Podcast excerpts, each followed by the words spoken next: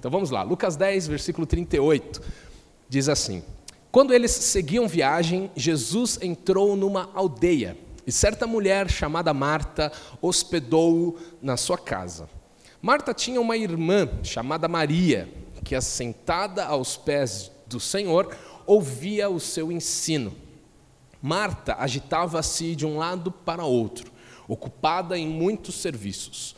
Então se aproximou de Jesus e disse: O Senhor não se importa com o fato de minha irmã ter deixado que eu fique sozinha para servir?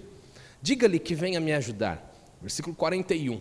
Mas o Senhor respondeu: Marta, Marta, você anda inquieta e se preocupa com muitas coisas, mas apenas uma é necessária. Maria escolheu a boa parte, e esta não lhe será tirada. Amém? Deus, em nome de Jesus, abrimos os nossos corações nesta manhã Pedimos que o Senhor fale conosco, pedimos que o Senhor use a minha vida, Pai, e revele o teu ensino, o desejo do teu coração para nós neste dia, Pai. Que a tua palavra acrescente a nossa fé, que a tua palavra desafie e inspire os nossos corações e que possamos sair deste lugar abençoados nesta manhã. Em nome de Jesus. Amém. Amém? Amém. Bom, esse texto é muito conhecido na palavra de Deus. Se você é cristão há algum tempo, ou talvez até alguém que ouviu, tem, faz parte de uma família cristã, você já deve ter ouvido muitas vezes sobre Marta e Maria, sobre a família de Lázaro, Marta e Maria. A Bíblia diz que era uma família que Jesus amava né? ele sempre estava com eles, ele sempre os visitava, ele convivia com esta família, eram amigos de Jesus. E, e, eu, quando leio a palavra de Deus, eu gosto de mergulhar nela e gosto de entender o que está acontecendo, é, esmiuçar cada palavra, e eu queria te convidar nessa manhã a fazer isso comigo, tá bom? Ah, essa passagem ela aparece apenas aqui neste evangelho de Lucas, né? não tem nos outros evangelhos, este episódio. E Marta e Maria, nós vemos aqui, elas eram irmãs e também tinham um irmão que era Lázaro. É, Lázaro foi, certa vez, foi aquele que Jesus ressuscitou. Ele morreu, é, suas irmãs ficaram tristes, se aproximaram. É, ali Jesus soube da notícia e se aproximou e foi lá visitá-los. E naquele momento Jesus ele até tinha sido já sepultado. Jesus manda tirar a pedra, Jesus é, dá uma palavra de vida e Lázaro ressuscita. E isso acontece, um milagre maravilhoso, todos ficam é, espantados. É essa família que nós estamos falando. Né? Sobre Lázaro, você vê lá em João 11 esse assunto, esse episódio da ressurreição de Lázaro. Né? Mas aqui nós estamos vendo então apenas Marta e Maria. Lázaro não estava aqui, ou pelo menos a Bíblia não fala dele nesse momento aqui. Né? E eu gostaria, no começo agora, já de destacar aqui com vocês algumas atitudes, algumas características destas três pessoas que se encontram aqui, de Marta, Maria e Jesus. E Marta, começando por Marta, a gente vê nesse, nesses poucos versículos que lemos algumas características na vida de Marta. Então Marta ela ela hospeda Jesus, né? Nós vemos isso. Marta ela ela tem a iniciativa de convidar Jesus. Jesus estava na aldeia, mas ela vai até Jesus, ela faz um convite, ela prepara a sua casa, ela faz questão de chamá-lo para dormir lá na sua casa, para ser hospedado, para comer com eles. É, Marta, ela tem este coração é, de receber a Jesus, de trazê-lo para sua casa, de estar por perto, é, de tê-lo por perto e de recebê-lo né, em honra. Marta faz isso. A Bíblia também diz que Marta, é, talvez nesta preocupação de receber bem a Jesus, a Bíblia diz com estas palavras que ela estava agitada agitada de um lado para o outro, e ela estava ocupada. Então ela estava agitada e ela estava ocupada com muitos serviços. Sabe aquela coisa quando você recebe alguém em casa, você sai catando as roupas que estão né, espalhadas, né, tira aquela, aquela coisa em cima da mesa, põe a fruteira no lugar. Você já viveu isso? Chegou alguém em casa, estou com a campanha, ai meu Deus, chegou ali, deixa eu né, ajudar. Provavelmente, de repente, ela estava andando pela aldeia quando viu Jesus, talvez ela não tivesse tido tempo antes de arrumar a casa, né? Então, quando Jesus chega lá, ela põe Jesus ali, espera um pouquinho e tal, e aí começa a correr, né? Arruma, lava a louça, prepara uma comida, põe um bolo no forno, alguma coisa, ah, ela estava vivendo nesse sentido que a Bíblia destaca, que ela estava correndo de um lado para o outro, é, ocupada com muitos serviços, né? Tentando servi-lo servir a Jesus né, da melhor forma. E a gente vê também na, nessa passagem que Marta, ela conversa com Jesus, mesmo ali fazendo as suas coisas, ela tem tanta amizade, talvez tanta liberdade com Jesus, que ela nem mede muito as palavras. Ela fala com Jesus o seguinte: O Senhor não se importa de ver a minha irmã né, aí parada enquanto eu estou servindo sozinha.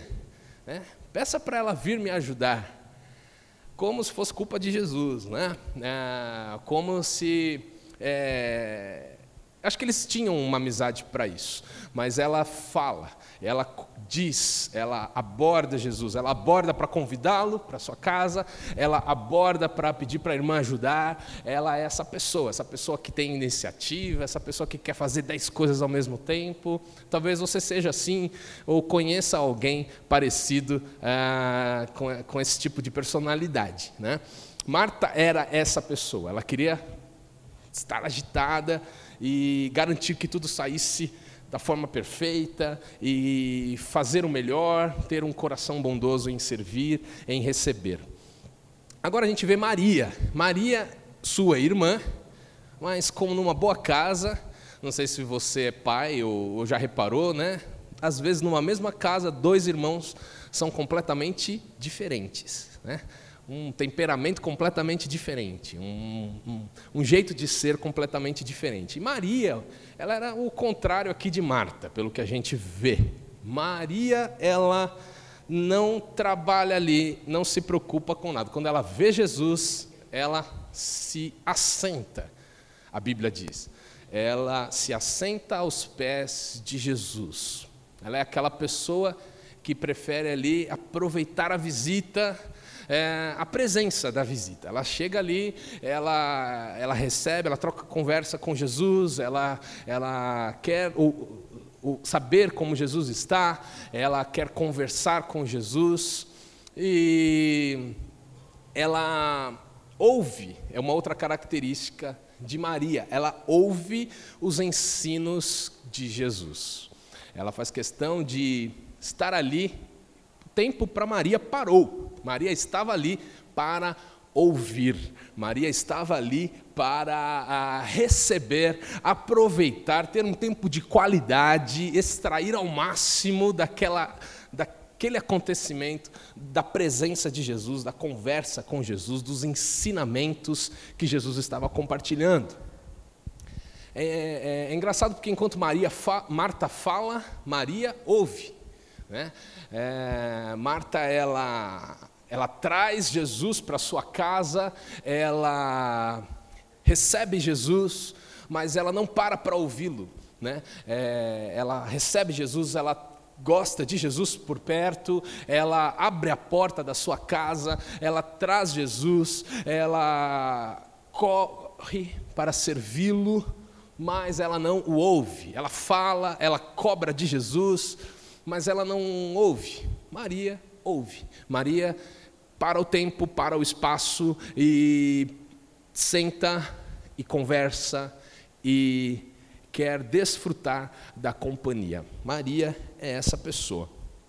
E Jesus, no meio de tudo isso, a gente vê que Jesus ele está no povoado, ele entra na aldeia, então Jesus ele está ali por perto, está acessível, está ao alcance de, das pessoas daquela aldeia, daquela cidade, mas apenas ali Marta vai convidá-lo para entrar na sua casa. Então você vê que Jesus ele é recebido por Marta.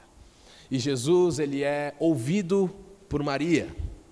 E Jesus também ele é questionado por Marta, porque Marta também cobra dele que a sua irmã o ajude mas eu, só aqui eu já vejo muitas lições para as nossas vidas. Só aqui eu começo a ver que existem tipos de pessoas que conhecem Jesus, amam a, a ideia de, de Jesus estar por perto, que convidam Jesus para entrar na sua vida, na sua casa, que recebem Jesus, que o hospedam, que o convidam, mas que não têm tempo para ouvi-lo. Pessoas que não têm ah, um coração aberto, um coração disposto para ouvi-lo, que preferem correr de um lado para o outro, que estão agitadas, que estão ocupadas e que não conseguem ouvir a Jesus.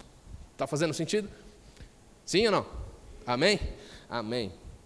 É, mas eu também sei de pessoas, conheço pessoas que estão dispostas a ouvir o que Jesus tem, a receber o que Jesus tem, a parar tudo o que estão fazendo pura e simplesmente para é, aprender algo de Jesus, para receber algo novo de Jesus, para estar aos seus pés. Maria é essa pessoa. Maria é esta pessoa. E quando eu leio a Bíblia, eu faço questão de frisar e de entender o que está escrito. É, o que está escrito, literalmente, porque é muito importante. E, mas eu gosto também de entrar na história, como eu disse, e ver as entrelinhas, e entender e ler na Bíblia o que não está escrito. E ler na Bíblia o que está no contexto. Ler na Bíblia o que está no plano de fundo. Ler na Bíblia o que podemos ver e entender por alguma atitude que se lê. E é muito interessante, porque fazendo isso, nesse texto, eu vejo que a Bíblia não fala sobre o que Jesus ensinou aquele dia para Maria. Você já reparou isso?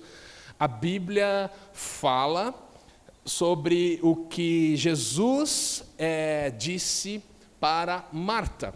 Para Marta, Lucas registra isso no seu evangelho, inspirado pelo Espírito Santo, ele deixa bem claro com todas as letras o que Jesus disse para Marta, mas não diz o que Jesus disse para Maria naquele dia. Com certeza, Jesus ensinou algo, que a Bíblia diz que Jesus ensinou. E a Bíblia diz que Maria ouvia o seu ensinamento. Mas Marta não recebeu aquele ensino porque ela estava ocupada, ela estava agitada. Eu e você não recebemos este ensino, porque a Bíblia não registra. A única pessoa que recebeu aquele ensino, este ensino de Jesus, foi Maria. E isso me, me traz algo, me fala algo muito importante. Por que, que a Bíblia não nos deixa saber do o que Jesus ensinou para Maria. Me perguntei isso quando eu estava lendo esse texto. E eu tiro uma lição aqui para a minha vida: que a intimidade com o Senhor é para aqueles que estão perto dEle. Eu não estou perto ali de Jesus, não estive perto de Jesus neste dia, nem você, e nem Marta. Então nós não recebemos este ensinamento. Recebemos outros, mas este nós não recebemos porque nós não estávamos ali. Existe, existe coisas que Deus quer falar conosco. Existem ensinos, existem segredos, existe é, uma porção de todo o ensino de Deus, uma porção da sabedoria que vem do trono de Deus, que só está acessível para os que estão perto. Amém? Tem um tipo de nível de conhecimento de Deus que você não recebe no culto. Existe um tipo de uh, sabedoria, um entendimento maior das coisas de Deus que você não recebe pelo YouTube. Existe um nível de comunhão e de relacionamento com Deus que só se tem estando perto você e Ele eu e ele. É o que eu aprendo na palavra de Deus. Existem pessoas que clamam por mais de Deus, pessoas que é, oram, Deus abre os céus, Deus ah, faz milagres, Deus é, derrama os teus segredos, mas ao mesmo tempo, muitas vezes, uma pessoa que ora assim não tem tempo e não separa tempo para passar com Jesus. Muitas vezes temos tempo para tudo. Nossa agenda, se olharmos, ah, eu gosto de usar a agenda no celular. Não sei se você é, é assim também, ou se você tem aquela impressa, né, o seu planner. Ah, mas nós programamos, ou você faz só na sua cabeça, ou você cola na geladeira de casa, de alguma forma você programa o seu dia, você programa a sua agenda da sua semana. E muitas vezes temos tempo para tudo. Muitas vezes conseguimos colocar lá as saídas com os amigos, conseguimos colocar lá o tempo com a família, conseguimos colocar lá o trabalho e as suas responsabilidades, se está, umas, um, se está num momento mais tranquilo, se está num momento mais intenso, nós conseguimos encaixar isso na nossa agenda, mas muitas vezes a última coisa que nós colocamos na nossa agenda é o nosso tempo pessoal com Jesus. E sabe quando Deus vai revelar os segredos dele para nós? Nunca. Por quê? Os segredos do Senhor é para aqueles que têm tempo com Ele. Você vai ser crente, você vai vir à igreja, Deus vai te abençoar, porque a palavra de Deus jamais volta vazia. Você entra neste lugar, teu coração é cheio. Você entra neste lugar, você conversa, até saindo para comer uma pizza com os amigos cristãos.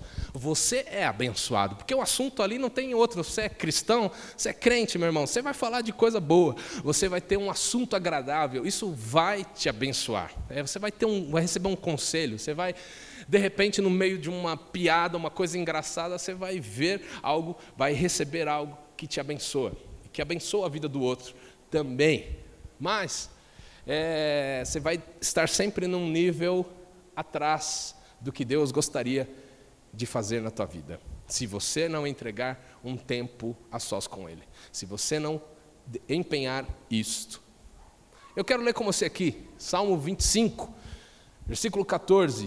O salmista diz o seguinte: eu separei aqui é, duas versões. Né? Na, na RA diz assim: A intimidade do Senhor é para os que o temem, aos quais ele dará a conhecer a sua aliança. Essa é na RA.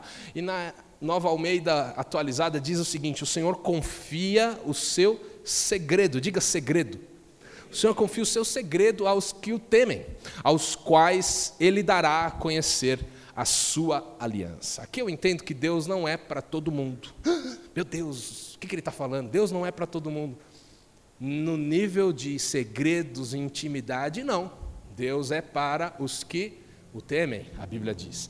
Para os que, os que o buscam. O que significa temer a Deus? Significa tê-lo em honra, significa priorizá-lo, significa dar a devida reverência a Deus, dar a devida atenção. Isso é temor ao Senhor, não é ter medo como se Deus fosse te castigar. Quando a Bíblia fala de temor, fala sobre honra, fala sobre dar atenção, sobre priorizar, sobre é, ser a pessoa mais importante na nossa vida.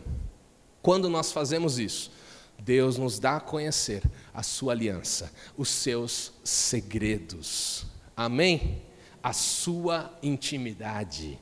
É, então eu quero te falar uma coisa: você quer ter um ano abençoado? Amém? E o desejo do meu coração é que nós todos aqui tenhamos um ano abençoado. Mas se quer ter um tempo abençoado, invista tempo na presença de Deus. Amém? Você precisa colocar isso na sua agenda. Você precisa ser intencional nisso. Sabe, a tua fome, o teu desejo por Deus tem que ir além do culto na igreja. Precisa ir além de um vídeo no YouTube ou de um podcast que você gosta.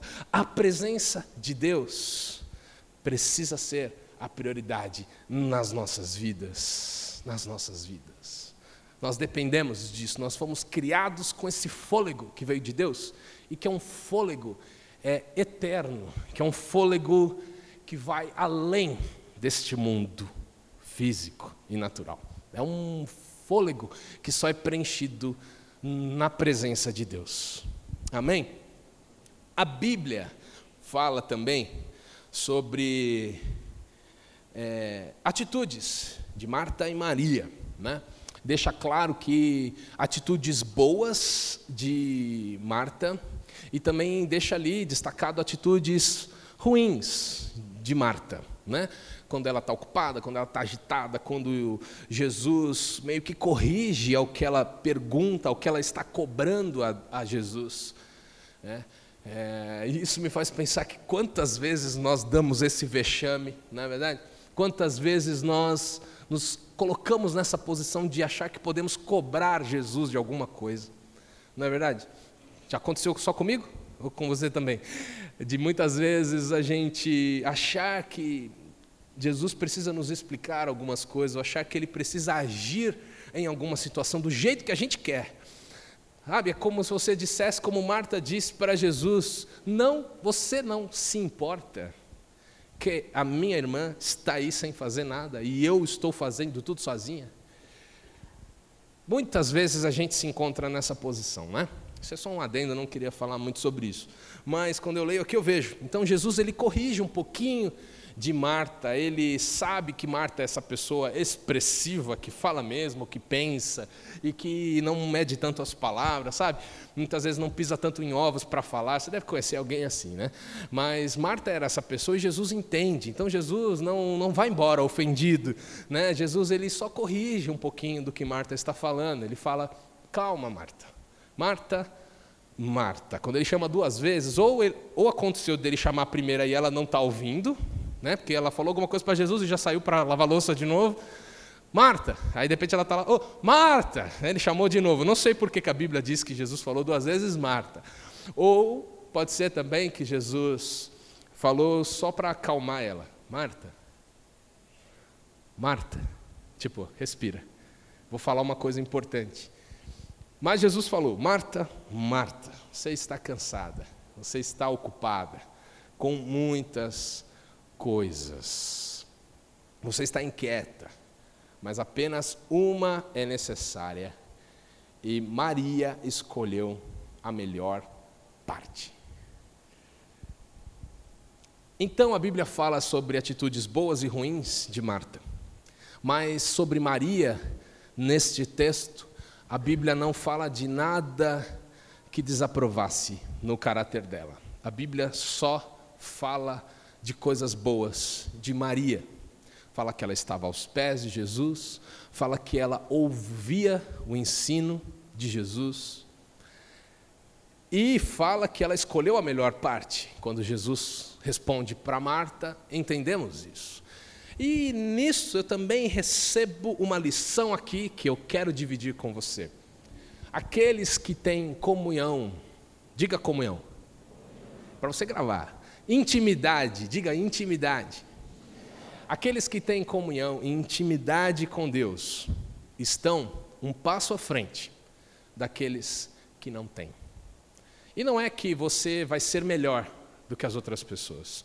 Não. Não é que você, ah, agora eu sou um super crente e o outro é só crente. Não mas é que por estar perto de Jesus e por ter comunhão e intimidade com o Senhor, você começa a estar mais sensível às coisas da vida. Você começa a entender melhor o que Deus pensa, como Deus pensa sobre as situações da vida. Você começa a bater menos cabeça. Você começa a errar menos. Você começa a ponderar mais, você começa a analisar o que Jesus faria nessa situação. Calma aí, eu vou escolher esse negócio, mas não está me dando paz nessa escolha, então não vou escolher. Você consegue ter essa sensibilidade que é a presença de Jesus na sua vida. Para entender isso é bom, isso não é bom, isso não me traz paz, ou isso me traz paz. E então você acaba estando um passo à frente daqueles que não têm essa comunhão e essa intimidade, você entende? Então, até nisso, a Bíblia me ensina. Que talvez Maria, por ser sempre esta pessoa aos pés de Jesus, e nós vamos ver que é, em outro episódio, acho que foi em João 12, é, Maria, ela ela quebra um vaso de perfume, ela joga aos pés de Jesus, ela enxuga os seus pés com os seus próprios cabelos, e isso representa a adoração. Isso representa o temor ao Senhor, o ter em honra, o priorizar, o ser a pessoa mais importante da sua vida. Maria era essa pessoa. E eu quero ser como Maria. Eu quero te desafiar a sermos como Maria neste ano de 2023, a conhecermos mais ao Senhor, a darmos mais tempo para a Sua presença, a realmente isso ser importante para nós. Não é só um checklist porque somos crentes. Não, não. Mas realmente isso ser algo vivo dentro do nosso coração, realmente ser algo do que a nossa vida depende disso. A nossa vida depende disso. Que o Espírito Santo de Deus incendeie os nossos corações para sermos assim neste ano. Amém? Amém. E Salmo 119, eu quero ler com você uns versículos.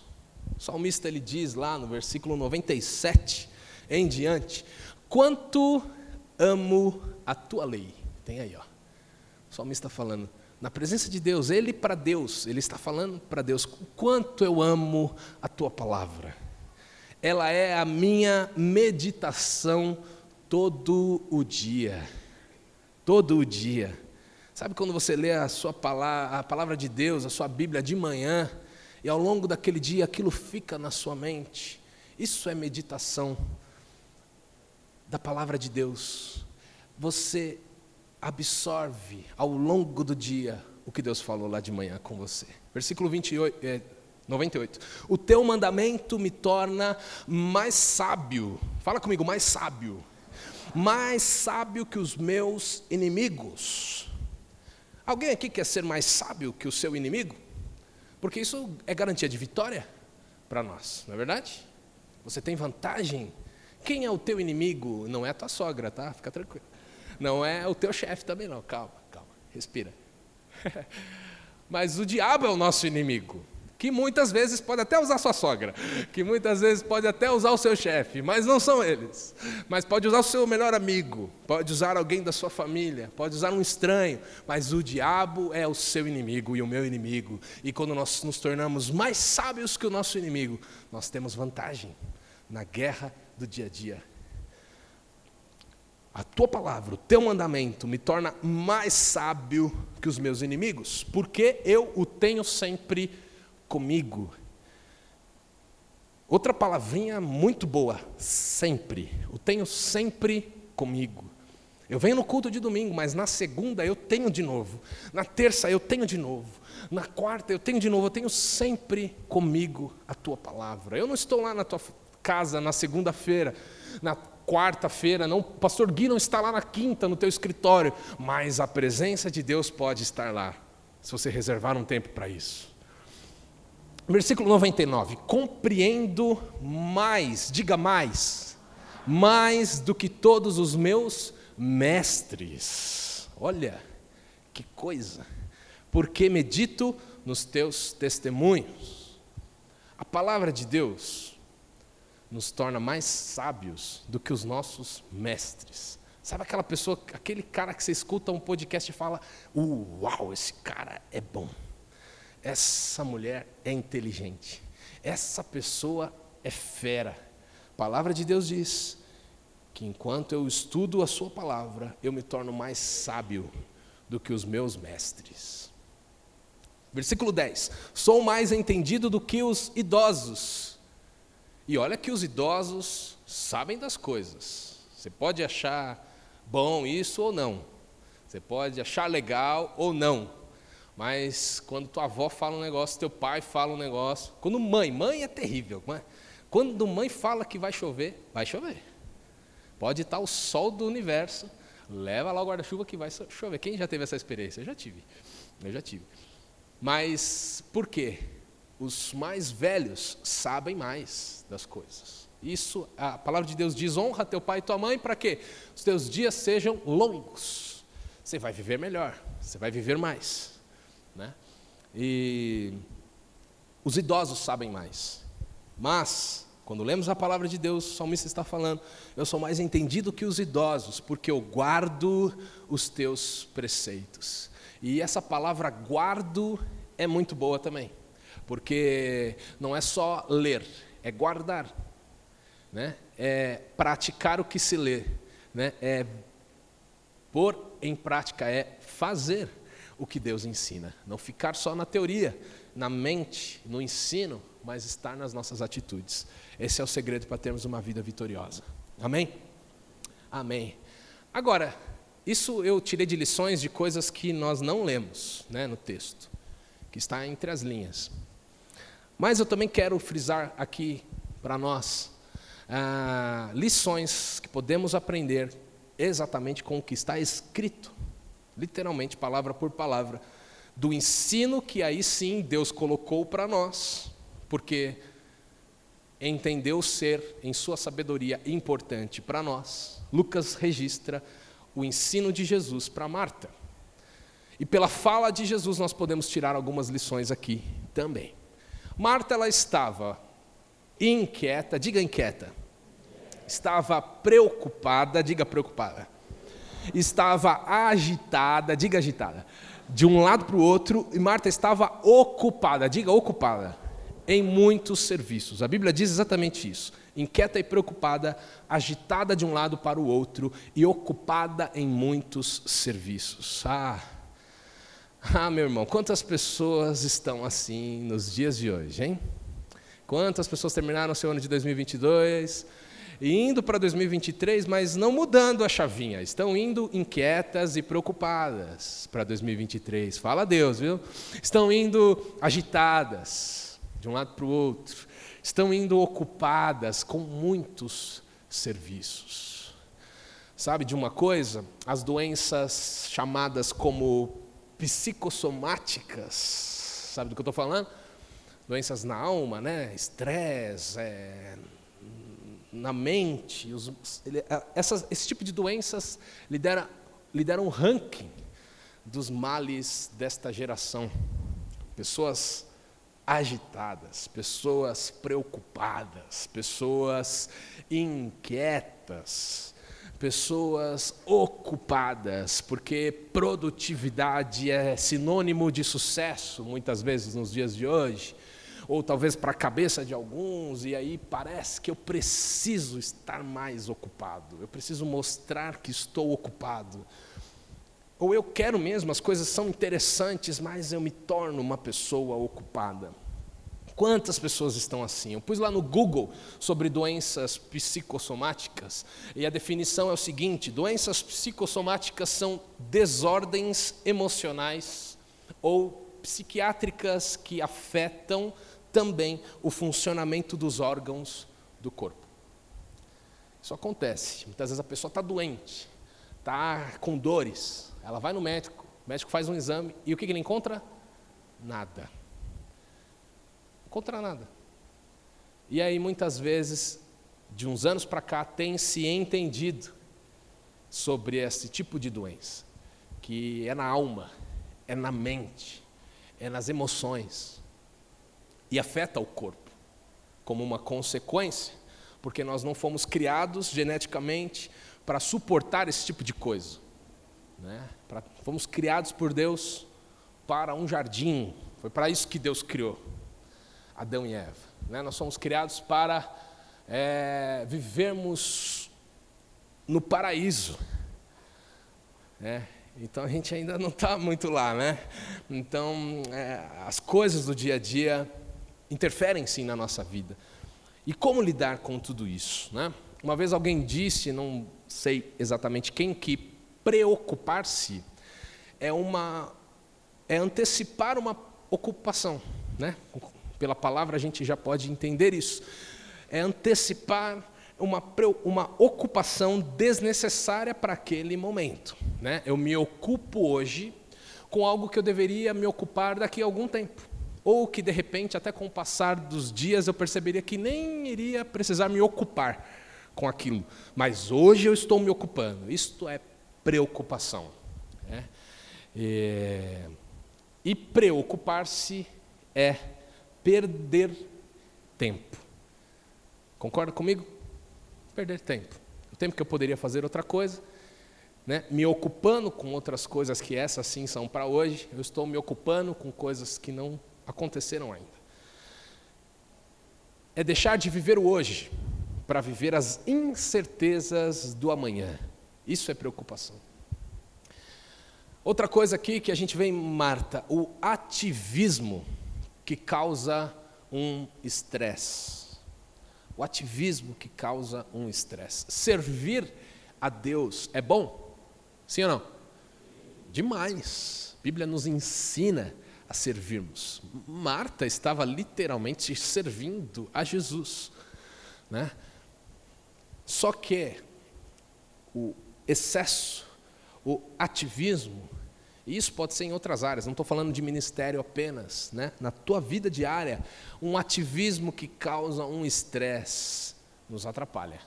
Né? É a necessidade de eu estar em todos os lugares, a necessidade de eu ver tudo, de eu saber de tudo, de tudo passar aqui por mim, tudo que de repente diz respeito à minha vida, acompanhar todos os assuntos, todos os temas. Hoje em dia a gente tem que ser muito culto, tem que saber falar de tudo.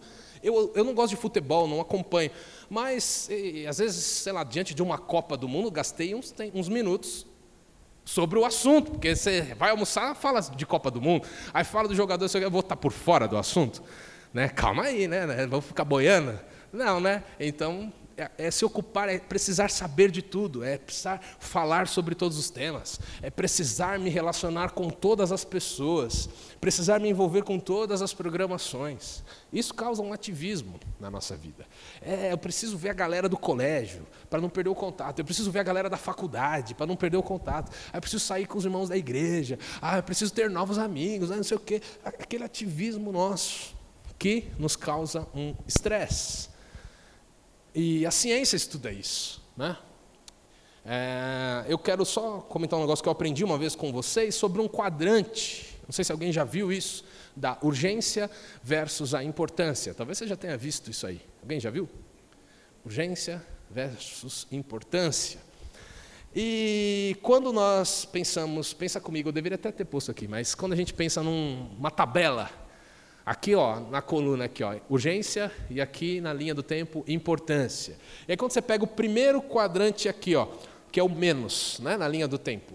Então é menos urgente e menos importante. Consegue visualizar isso? Está bem no comecinho aqui.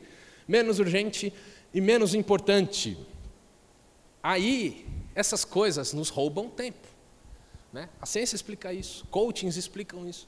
Né? As pessoas começam a perceber que é necessário estudar o comportamento humano para se ter uma vida melhor. Ah, então, essas coisas a gente tem que excluir do nosso ativismo, porque são perca de tempo, não é urgente e não é importante. Aí, se você for aqui para frente, você vai ver coisas que são mais importantes e menos urgentes. Deixa eu ir para o outro lado primeiro. As coisas que são mais urgentes e menos importantes. Certo? Mais urgentes e menos importantes. A gente tem que administrar estas coisas para se fazer no médio prazo. Porque elas são urgentes, mas elas não são importantes. Por que, que eu deixei algo que não é importante se tornar urgente na minha vida? Eu preciso administrar isso. Agora, se eu tenho aqui situações que são urgentes e importantes ao mesmo tempo. Essas aí eu tenho que administrar, concorda? São urgentes e são importantes. Essas daí eu tenho que resolver na minha vida. Só que preciso tomar novas atitudes para me programar para não viver nessa loucura de ficar sempre resolvendo o que é urgente e importante, para ficar sempre apagando incêndios na minha vida. Eu preciso resolver, ok, mas num segundo momento preciso sentar e ver por que, que isso se tornou urgente e importante ao mesmo tempo.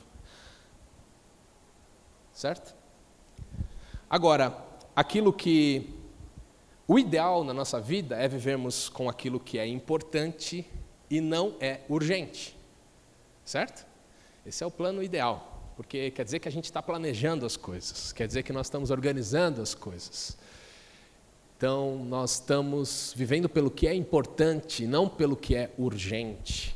Né? Resumindo, resumindo, que não é minha área ficar entrando nesses detalhes. Resumindo, eu vejo que o que Jesus ensinou para Marta é o seguinte: vem cá, Marta, a inquietação, o ativismo, a preocupação, nos roubam do que Deus está fazendo hoje. Deus estava, Jesus estava hoje na casa de Marta. Jesus estava ensinando algo que ela perdeu.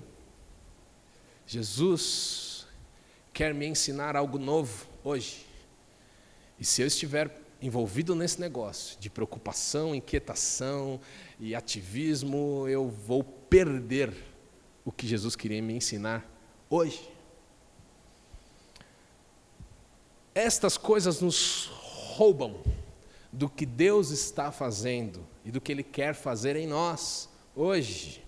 Nos roubam a Sua presença, nos privam desta que é a melhor parte. Porque Jesus disse com todas as letras, isso eu não estou deduzindo, Jesus disse, essa é a melhor parte. Amém? Nós precisamos, nesse começo de 2023, colocar a nossa casa em ordem. E talvez o Espírito Santo já esteja te incomodando nesses primeiros dias do ano para isso, para alinharmos, para realmente deixarmos o que temos que deixar na nossa vida, organizarmos a nossa agenda, priorizarmos o nosso tempo de intimidade com Deus. Sabe, nós vamos viver um ano abençoado. Amém? E Jesus quer participar desse ano na nossa vida. Deus quer nos ajudar a alinharmos tudo isso, para que nós tenhamos de fato, sim, um ano abençoado. Qual é o segredo? Eu pus aqui. O segredo é que, ao invés da preocupação, nós precisamos exercer a confiança. Diga confiança confiança. Salmo 42, versículo 5 diz assim: Porque está abatida, ó minha alma. O salmista olhando no espelho, falando com ele mesmo. Você já se deparou numa situação assim? Você olha no espelho e fala: Ô Silas, e aí, meu? Por que está assim? Por que, que você está tão agitado, está preocupado, está tá abatido, está com medo? Por quê? E aí o salmista faz isso com ele mesmo. Ele olha para sua alma, para dentro de si, ele diz: Por que está abatida, ó minha alma? Por que se perturba dentro de mim? E ele mesmo diz para ele mesmo: Espere em Deus. Quantas vezes a gente tem que olhar no espelho e dizer: Silas, espere em Deus, pois ainda o louvarei, o meu Deus e meu auxílio. Amém? Isso é confiança. É saber que não está nas minhas mãos, nem nas tuas mãos. Ah, aquilo que não podemos fazer está nas mãos do Senhor. O que podemos está nas nossas, temos que fazer, temos que alinhar. Sim, mas a preocupação, que é aquela questão de antecipar a ocupação com algo que não aconteceu ou que não está no nosso alcance, isso tem que estar nas mãos de Deus. Isso tem que é, aliviar a nossa agenda, isso tem que aliviar a nossa alma, aliviar os nossos sentimentos, isso tem que estar na mão de Deus. E é confiança, isso é confiança, isso é fé. Deus é bom, você acredita? Deus cuida de você, você acredita? Deus já falhou alguma vez com você? Não. Então, Ele é confiável. Confia no Senhor. Salmo 20, versículo 4 até o versículo 8 diz assim, ó, que Deus lhe conceda o que o seu coração almeja e realize tudo o que você planejou. Celebraremos com júbilo a sua vitória, em o nome do nosso Deus. Hastearemos pendões, porque o Senhor, que o Senhor satisfaça todos os seus desejos. Amém? Palavra boa, né? Agora sei, versículo 6, que o Senhor salva o seu ungido. Ele lhe responderá do seu santo céu com a vitoriosa força da sua mão direita. E o segredo de tudo isso aí, de realizar os desejos do coração, de celebrar com júbilo a sua vitória, é o versículo 7, porque uns confiam em carros de guerra Uns confiam no exército, nas forças armadas. Outros nos seus cavalos, não no do exército, mas nas suas próprias defesas, no seu dinheiro, nos seus bens, no seu próprio armamento. Nós, porém, invocaremos o nome do Senhor, nosso Deus. Oh, aleluia! Oh, aleluia! Existe um trono onde o nosso Deus está assentado e ele governa e ele tem todo o domínio. Quando Deus diz sim, não tem ninguém no mundo que diga não. Mas também quando ele diz não, não tem ninguém que diga sim. Ele termina aqui, né? Versículo 8. Estes aí, ó, eles se prostram e caem. Nós, porém, nos levantamos e nos mantemos em pé. Oh, aleluia. Amém. Você pode aplaudir o Senhor? Deus é vitorioso. Ele te garante, ele te sustenta, ele te mantém de pé. Amém? Outro segredo, ao invés do ativismo, descubra o seu propósito. Porque eu não preciso fazer tudo, saber de tudo, estar em todos os lugares. Não.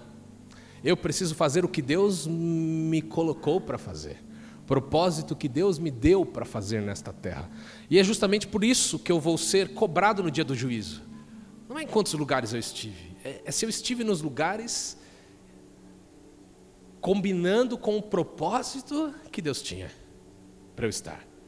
Não é verdade? Eu não preciso saber de todas as coisas, estar em todos os lugares.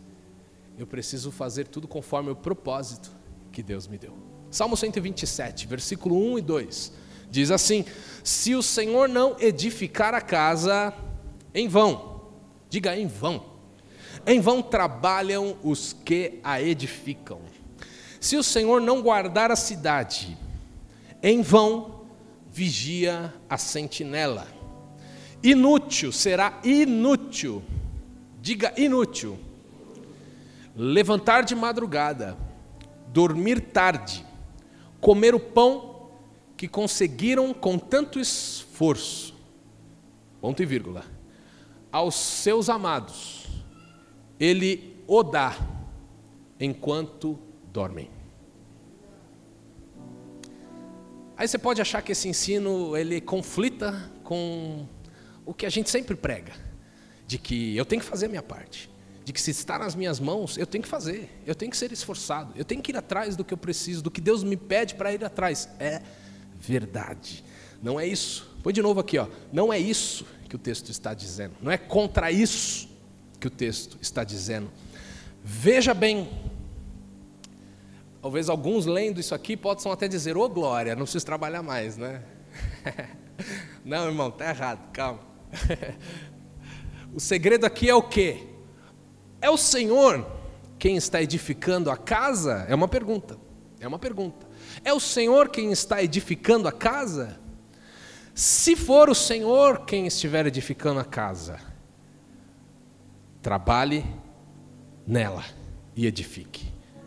O que o texto está dizendo é que é o seguinte: se não for o Senhor quem estiver edificando a casa, em vão trabalham os que a edificam. Se não é plano de Deus edificar esta casa, vai ser em vão trabalhar duro para edificá-la. Você consegue entender? Consegue entender? Não é que Deus está falando para você ser um folgado. Não. Deus está falando para você gastar o seu tempo, a sua energia, a sua força naquilo que Ele abençoa, naquilo que está no coração dEle. Agora, se o Senhor edificar a casa, vai para cima. Vai para cima. Amém? É plano de Deus isso aqui que eu estou fazendo? É propósito do Senhor para mim isto? Então faça, dê o seu melhor, vá para cima, se ocupe nisso. O que acontece é que muitas pessoas gastam muito tempo, muita energia na casa que o Senhor não edificou. Na cidade, guardas gastam energia vigiando, e eu estou transcrevendo a Bíblia para hoje. Guardas gastam muita energia vigiando cidades que Deus não está guardando. A Bíblia diz: em vão vigiam os guardas, se Deus não guardar a cidade. A gente entende que, muitas vezes li esse texto, entendendo que não adianta eu fazer algo se o Senhor não estiver comigo, não é verdade? Mas também não adianta o Senhor não estar comigo e eu fazer aquilo. A iniciativa não vem minha, não é eu que decido o que eu tenho que fazer e Deus tem que estar comigo. Não, a iniciativa vem de Deus. A Bíblia não diz: se você edificar uma casa e o Senhor não estiver, em vão vai ser. Não é isso. A Bíblia diz o seguinte: se o Senhor edificar a casa, começa com o Senhor. Não é eu que tenho que trazer Deus para os planos que eu fiz. Eu que tenho que estar lá debaixo dos planos que o Senhor já fez. É, é o que faz toda a diferença na nossa vida. Amém? Esses planos, onde o Senhor já colocou aqui, é o que garante a vitória. Amém? Última coisa aqui para nós terminarmos. Ao invés da inquietação, lembre-se do cuidado de Deus e o busque. Amém? Eu quero ler com vocês aqui alguns versículos. Mateus 6, 25.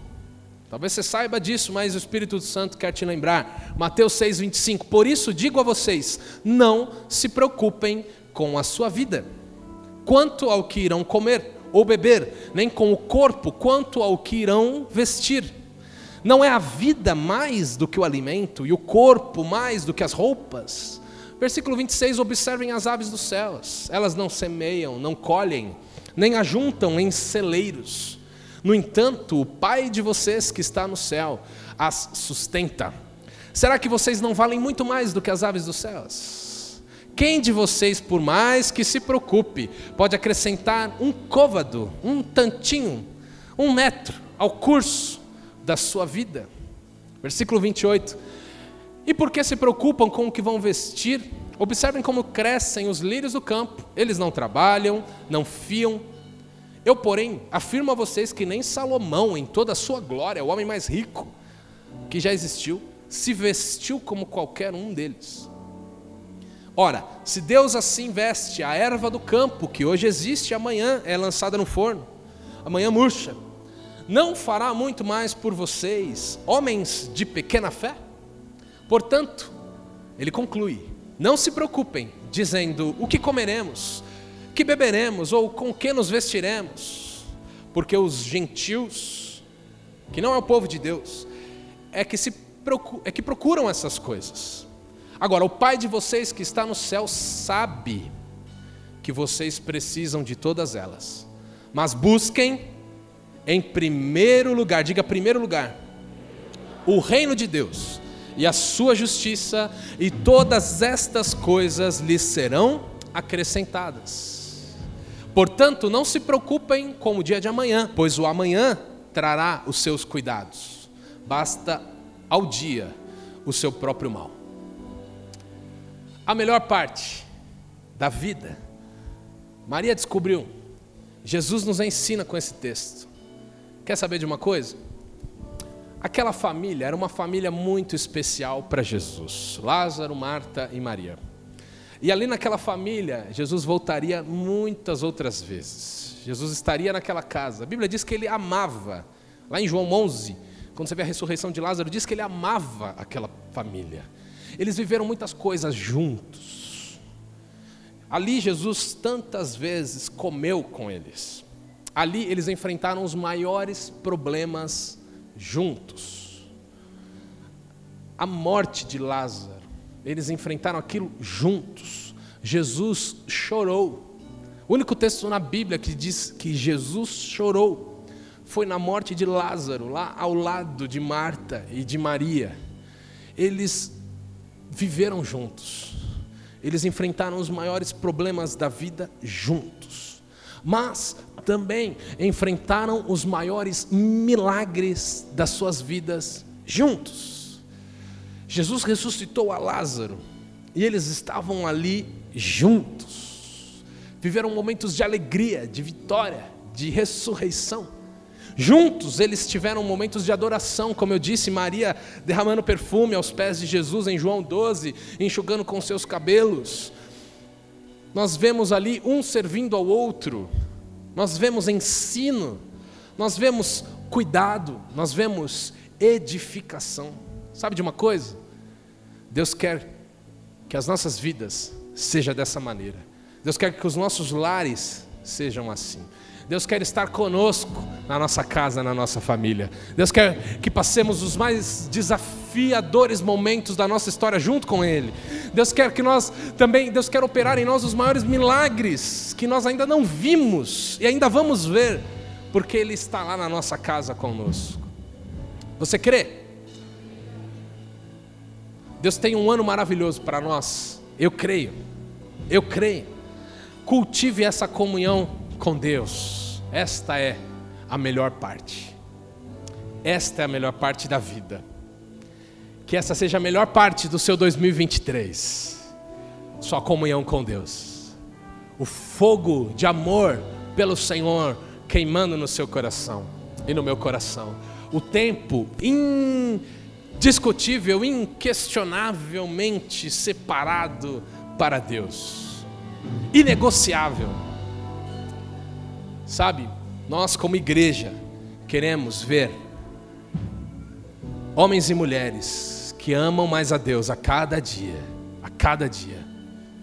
Para nós, de verdade, liderança dessa igreja, o mais importante é você ter uma comunhão com Deus que a gente mais, a gente fica feliz quando o irmão troca de carro, a gente fica feliz quando conquistam coisas, a gente fica muito feliz. Mas o que a gente mais quer para cada um de nós aqui, para cada um de vocês, é a presença de Deus cada dia maior, cada dia mais saudável no teu coração, cada dia guiando mais a tua história, conduzindo a tua vida. Esse é o sentido de ser cristão. Esse é o sentido de caminhar com Jesus sabe, lá no aplicativo da igreja. Pois você pode olhar lá. Nós separamos este ano lá em leituras. Você vai lá no aplicativo, lá nos três pontinhos no mais, vai lá em leituras. Tem um devocional diário para você ler a Bíblia esse ano lá. Nós estamos incentivando nossos connects a fazerem isso. Sabe, se desafie, faça isso. Todos os dias, leia lá uns capítulos da palavra de Deus. No final do ano você vai ter lido a Bíblia toda, ou pelo menos uma boa parte dela. E, e Deus vai ter falado com você todos os dias. Todos os dias. E você vai descobrir coisas como Maria descobriu, que ninguém mais descobriu, que ninguém mais experimentou, experiências suas com Deus. Faça isso. Está no teu alcance aí na tua mão. Amém? Hoje eu vim aqui, na verdade, para te desafiar a fazermos uma aliança com Deus, a consagrarmos as nossas vidas a renovarmos esta aliança pessoal com o Senhor. Sabe, hoje é um bom dia. Um bom dia para nos comprometermos em mudar algumas atitudes, em investir maior tempo naquilo que é mais importante. Amém? Você pode levantar?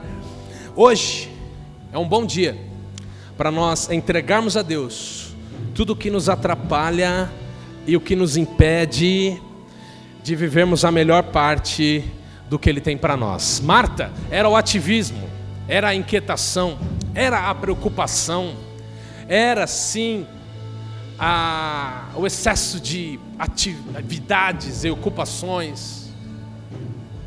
Ela estava ocupada para Deus, mas o que é que pode, o que poderia atrapalhar a tua vida com Deus nesse ano? O que é? Pergunte para você, diga para Deus: Deus, eu quero tirar isso da minha vida, eu quero administrar isso na minha vida, ah, para que eu tenha um ano que eu possa priorizar a tua presença, para que eu possa viver o que o Senhor tem para mim, que eu possa confiar no Senhor e não me preocupar, que eu possa entregar ao Senhor aquilo que não está no meu controle, que eu possa é, buscar o teu propósito ao invés de tentar me envolver com tudo, saber o que o Senhor tem para mim. Em nome de Jesus, entregue a Deus suas inquietações, suas preocupações, seus medos, seus pessimismos, as suas dúvidas, o seu ativismo, entregue para o Senhor, Ele está aqui. Amém? Você recebe essa palavra? Então feche os seus olhos. Feche os seus olhos enquanto os irmãos ministram aqui. Feche os seus olhos, levante as suas mãos e ore. Ore com a sua palavra, com a sua boca. Diga para Deus. Diga para Deus